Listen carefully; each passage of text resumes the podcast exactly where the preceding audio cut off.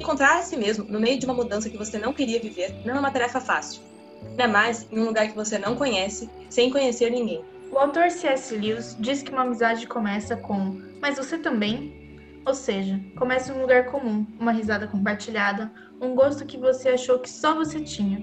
Encontrar esse lugar comum te dá coragem para se abrir e se deixar levar por esse novo caminho, onde amadurecemos e seguimos em frente. A Luísa nos conta sobre uma amizade inesperada, mas unida por um amor, o São Paulo Futebol Clube. Eu morei por 15 anos em São Paulo, né? Então eu nasci lá e fiquei lá até completar 15. Na verdade, assim, fiz 15 aqui em Jundiaí, que é a cidade onde eu moro agora com os meus pais. E na época eu era, tipo, muito apegada, assim, aquela coisa de você crescer a vida inteira lá, e aí você quer fazer o ensino médio com as pessoas que você estudou a vida inteira porque eu sempre estudei em colégio pequeno. Então eu tive a mesma turma do berçário, desde que eu tinha nove meses até o nono ano. Então eram pessoas que eram muito apegadas. Muito apegadas. Foram 13 anos da minha vida com as mesmas pessoas. E aí, quando eu saí da escola que não tinha ensino médio para ir para o colégio de ensino médio, todos, todos nós combinamos que iríamos juntos. A gente falou com os nossos pais, tipo, a gente vai fazer o ensino médio juntos, tudo bem? Tudo bem. Pois é. Nossa. é. E a gente mudou para outro colégio. E eu já sabendo já que, tipo, não ia. que a minha jornada com eles não ia continuar, né? Pois é. e a minha mãe falou assim: não, você não vai começar o, o, primeiro ano do ensino médio com eles porque a gente tá mudando de cidade. E eu fiquei tipo, ah, não, não quero de jeito nenhum. Comecei aquele negócio, tipo, não, vou morar com vó, vou morar com não sei quem. Mas essa é rebeldia que não, a gente não consegue argumentar, né? Então, quando eu cheguei aqui em Jundiaí, como eu tava falando pra vocês, toda aquela rebeldia de não vou fazer amigos aqui, eu vou continuar vendo meus amigos em São Paulo e coisas do tipo. E você começa também a, tipo, a ver outras realidades, né? E você começa a ficar, tipo, será que eu realmente encaixo ainda com aquele pessoal? E aí eu comecei a ficar meio sozinha, porque eu não queria fazer amigos aqui em Jundiaí mas ao mesmo tempo eu não tava me encaixando com os meus amigos em São Paulo. E aí eu peguei e falei assim: ah, eu faço trabalho voluntário com os meus pais desde pequena. Comecei a pensar, eu me encontro muito no voluntariado em São Paulo, mas ele acontece só de vez em quando. Então eu vou procurar um voluntariado aqui em Jundiaí. Aí eu acho que eu vou voltar a me reencontrar, a saber quem, eu, quem é essa nova pessoa que não se encaixa mais com os amigos lá e não está fazendo amigos aqui. E aí eu digitei no Google mesmo, tipo assim, trabalho voluntário em Jundiaí. Coisa mais ingênua possível. Mas eu falei, ah, vai aparecer várias opções, tipo, deve aparecer com idosos, enfim, o que eu ler e me encaixar, eu vou. E aí eu achei o site da Sonhar Acordado. Eram propostas diversas, assim, falavam que eram com crianças mas mostrava que cada programa tinha uma situação diferente com crianças. Então, por exemplo, a gente tem o programa que, que se chama Sonhando Juntos, que dá suporte a crianças soro positivo. Nós temos o Amigos para Sempre, que são crianças. O Amigos para Sempre e Planejando e Preparando para o Futuro, na verdade. Os dois são com crianças e adolescentes de comunidades. Então, isso me tocou, assim, pela diversidade. Não sei só, tipo, ah, são crianças no geral. Mas pelo que eles propunham de, de agir na realidade da criança de forma que os valores humanos, né, que, é que a gente soma, não, não tivessem deturpados. Então foi isso que eu achei muito interessante. Mas aí o site desatualizado, eu falei, ai, não existe mais esse negócio que eu vou fazer da vida. Quando eu realmente consegui falar com alguém que me falou que a ONG ainda existia, era dia 9 de junho, que era aniversário do meu pai. A, essa pessoa me falou que as inscrições abririam no dia 21 de julho, que era aniversário da minha mãe. E eu me inscrevi. O resultado de que eu fui aprovada como voluntária saiu no meu aniversário, 5 de agosto. Como assim? Nossa. Sim. Demais. Então eu brinco assim que o sonhar ele foi meu maior presente e que as coisas foram acontecendo aos poucos, essa demora de achar alguém para contatar. Porque se eu tivesse achado antes, não tinha batido assim as datas. Se eu tivesse planejado, não tinha saído assim. Depois eu descobri que eu ia pro Amigos para Sempre, que são com as crianças de 4 a 12 anos. E aí, quando eu cheguei lá, recebi todas as orientações. O valor, se eu não me engano, o primeiro valor que nós trabalha, trabalhamos naquele dia era a justiça. Então, eles explicaram pra gente como era trabalhar a justiça sonhadora, né? Que é o que a gente chama. Então, não é pra gente chegar lá e falar pra criança: olha, a justiça no Brasil trabalha assim, assim, assado. Então, a gente pega e fala: a justiça sonhadora é a que preza pela igualdade e traz para a realidade da criança, né? Então, falar assim, olha, você está inserido aqui numa parte da sociedade que muitas vezes é negligenciada pelo nosso governo e pela sociedade, mas a gente tá aqui para te falar que existe justiça e começa por nós, começa por vocês, crianças, acreditando que vocês conseguem fazer essa diferença. Passou tudo isso de formação e aprender o valor é, eles disseram que nós iríamos para a atividade de escolha das crianças. Então, é quando as crianças escolhem o tio que ela quer ficar naquele semestre. Eles fizeram a organização de que nós iríamos sair, ter direto primeiro contato com as crianças que estavam sem tios, né? Tipo, as crianças, os tios que já tinham crianças sabiam que estavam lá, sairiam primeiro. Depois, os novos voluntários para ver as crianças que sobraram. E estava esperando esse momento até que liberaram, falaram os novos voluntários podem sair. E foi saindo, um foi tendo contato com a criança. Tinha um menininho lá que chama Vitor, eu fui falar com ele. E o Vitor não queria que eu fosse tia dele. Ele falou que não, porque no semestre que tinha passado ele tinha ficado com um tio e que se o programa chama Amigos para Sempre, ele não aceitava que o tio dele tivesse saído. Justo, justo, por parte do Vitor. E mas eu fiquei muito triste, porque eu fiquei, Tipo, o tio dele não tá aqui, ele não quer ficar comigo e eu não tenho criança.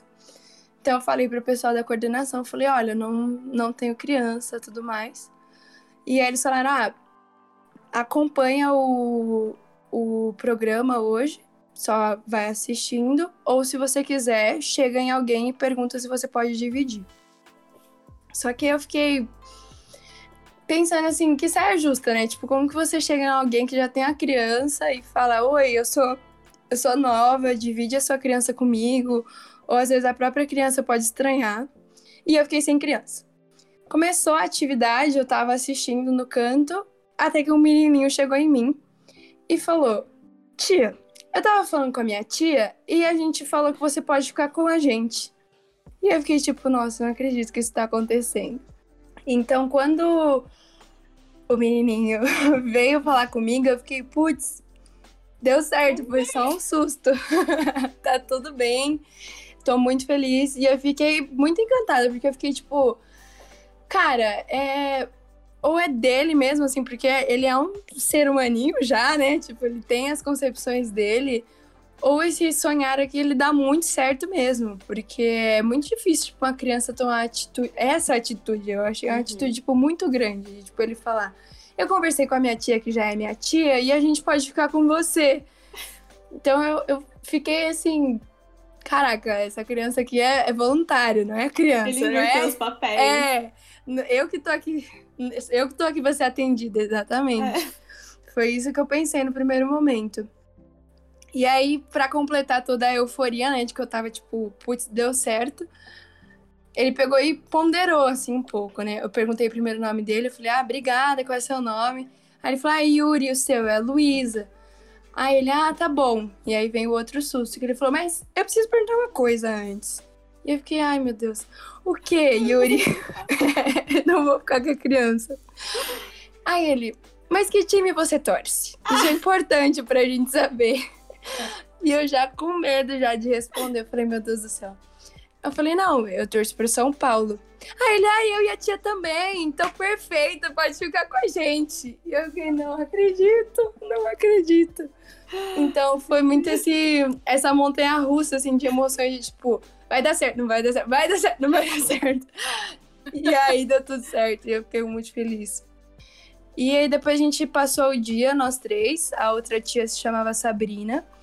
E foi um dia muito tranquilo. É, o Yuri, tão, assim, falava tanto quanto eu. Mas eu percebi que no começo ele tinha um pouquinho de vergonha, assim, de falar comigo. Falava mais com a outra tia. Então a gente foi sol se soltando, assim, brincava de cosquinha no meio de uma brincadeira, coisa do tipo, e ia estimulando a entender qual era o propósito daquele dia, né? E eu voltei para casa, assim, totalmente realizada e falando para os meus pais que tinha dado certo, que tinha sido legal, é, que esse o trabalho voluntário ia me ajudar mesmo assim a me identificar por aqui e que tinha algumas pessoas que eram do meu do meu do meu colégio lá e que foi legal encontrar com essas pessoas e que tinha tinha perspectivas assim reais, né? Tinha esperanças grandes para dar certo. E aí no segundo no segundo mês, né, no próximo mês, é, a Sabrina me mandou mensagem falando que ela não iria, porque ela ia ter algum compromisso, alguma coisa do tipo. Então, se eu podia ficar com o Yuri naquele dia, eu falei, claro, com certeza. O Yuri foi um amor de pessoa, não se preocupa. E aí fiquei com o Yuri no segundo dia. E aí foi quando a gente começou assim a pegar mais intimidade. E aí ele vinha e me contava dos youtubers que ele tinha assistido e do jogo, como é que tinha sido, e contava a vida inteira, né? Porque um mês acontece muita coisa. E na época eu também tava mexendo com essas coisas de YouTube, queria ser youtuber. então a gente conversava mais ainda. E lá no Sonhar você tem também, tipo, você tem esse direito de dar o espaço para criança. Se a criança não tá num dia muito bom para brincar e a criança fala para você que ela só quer conversar, você tem essa liberdade para fazer isso. E às vezes eu e o Yuri acabávamos assim perdendo, assim, a brincadeira passava e a gente tava lá no fundo conversando, o nosso grupo rotacionava e a gente ficava tipo, ai, a gente perdeu o grupo, vamos atrás do grupo. E era coisa assim, era muito divertido, muito divertido mesmo. E foi o segundo encontro também foi tranquilo. No terceiro, a Sabrina falou que ela iria faltar novamente, porque o avô dela tinha falecido. E aí, mais uma vez, eu falei: não se preocupa, eu fico com o Yuri, tranquilo. Só que nesse, nesse terceiro, era outubro, é. Tinha sido aniversário do Yuri. Foi, é, isso mesmo. E aí eu decidi que eu ia levar um presente para ele. E aí peguei e falei pro meu pai, a gente tinha ido para São Paulo, que nós íamos assistir um jogo de São Paulo, e eu falei, ah, vou comprar uma camisa do São Paulo para ele. E vou levar de presente atrasado. Então eu esperei até o final do encontro, eu assim naquela ansiedade para dar o presente para ele. E aí entreguei e foi, foi muito engraçado, porque eu chamei ele num cantinho na hora de dar tchau, igual eu sempre fazia. E aí falei para ele: "Espera um minutinho que eu tenho um negócio para trazer para você". Peguei o presente, entreguei para ele. Ele nem tinha aberto nada, tava com o presente assim na mão, ele: "Isso aqui é para mim?" Aí eu: "É, Yuri, é para você". Aí ele, tem certeza? Eu falei, tenho, tenho certeza. Aí ele, tá bom então. E aí ele abriu, e aí que ele começou a abrir e ver a, a, a camiseta, a camisa, aliás, ele começou a ficar, tipo, desesperado. Ele queria correr, queria vestir, queria me abraçar, tudo ao mesmo tempo. E eu fiquei tipo, ah, é, esse presente é de aniversário, mas foi pra agradecer, né? Que você virou meu amigo mesmo, enfim. E aí foi, foi ensurdecedor, assim, a, toda a reação. Aquele dia ele, não, vem comigo na minha casa, eu preciso mostrar pra minha mãe, que não sei o quê. E eu falei, não, Yuri, eu não posso, porque a tia tem que fazer o encerramento, mas vai lá e no próximo dia eu falo com a sua mãe, tá bom? Ele, ai, tá bom, muito obrigada, muito obrigada. E foi aquela festa e eu fiquei, nossa, tipo, pouca coisa, sabe? Não era nem uma camisa oficial e ele ficou daquele jeito, então eu fiquei eu não sabia explicar, sabe? Parecia que eu era criança também, que eu fiquei muito feliz com a reação dele. E aí foi, foi passando até que em novembro é o que a gente chama de último encontro oficial antes da festa de Natal. Tava chegando o último encontro e eu falei pro meu pai: vamos levar o Yuri no, no jogo do São Paulo? Pois é. E aí meu pai falou, vamos, ué, você já tem contato dos pais dele? Eu falei, já, já tenho, já falei com eles. E aí combinei com a mãe dele, falei, ó, oh, vou levar ele no jogo, mas eu quero fazer surpresa pro Yuri. Então eu vou falar para ele que a gente vai numa festa de aniversário de um primo meu, qualquer coisa assim. E, e aí você me ajuda a manter a história, pode ser? E aí a Natália super gentil falou, claro, eu te ajudo. E aí no final do dia eu falei, Yuri, é, no final de semana, a tia vai numa festa que é de tema do São Paulo. É tema de futebol. E aí vão ter muitas crianças lá, e se você quiser ir comigo, você pode ir, só que aí tem que ir com a camisa do São Paulo. Você quer ir nessa festa? Aí ele, ah, quero, tia, que não sei o quê, mas vai ter criança pra eu brincar? Eu falei, não, vai ter criança pra você brincar. Não se preocupa. Vai ser super legal. O aniversariante é São Paulino. Vai colocar o telão lá pra gente assistir o jogo. Você quer ir? Ah, quero. Tá bom, tia, vou assistir o jogo com você. Então tá bom. É, passei, combi- combinei com a mãe dele tudo. No final de semana, eu e meu pai fomos lá buscá-lo. E o Yuri já tava preparado com a camisa de São Paulo, que eu lembro até hoje tava grande nele, então a tia dele deu umas costuradinhas pra ficar no lugar certo. Tava uma gracinha.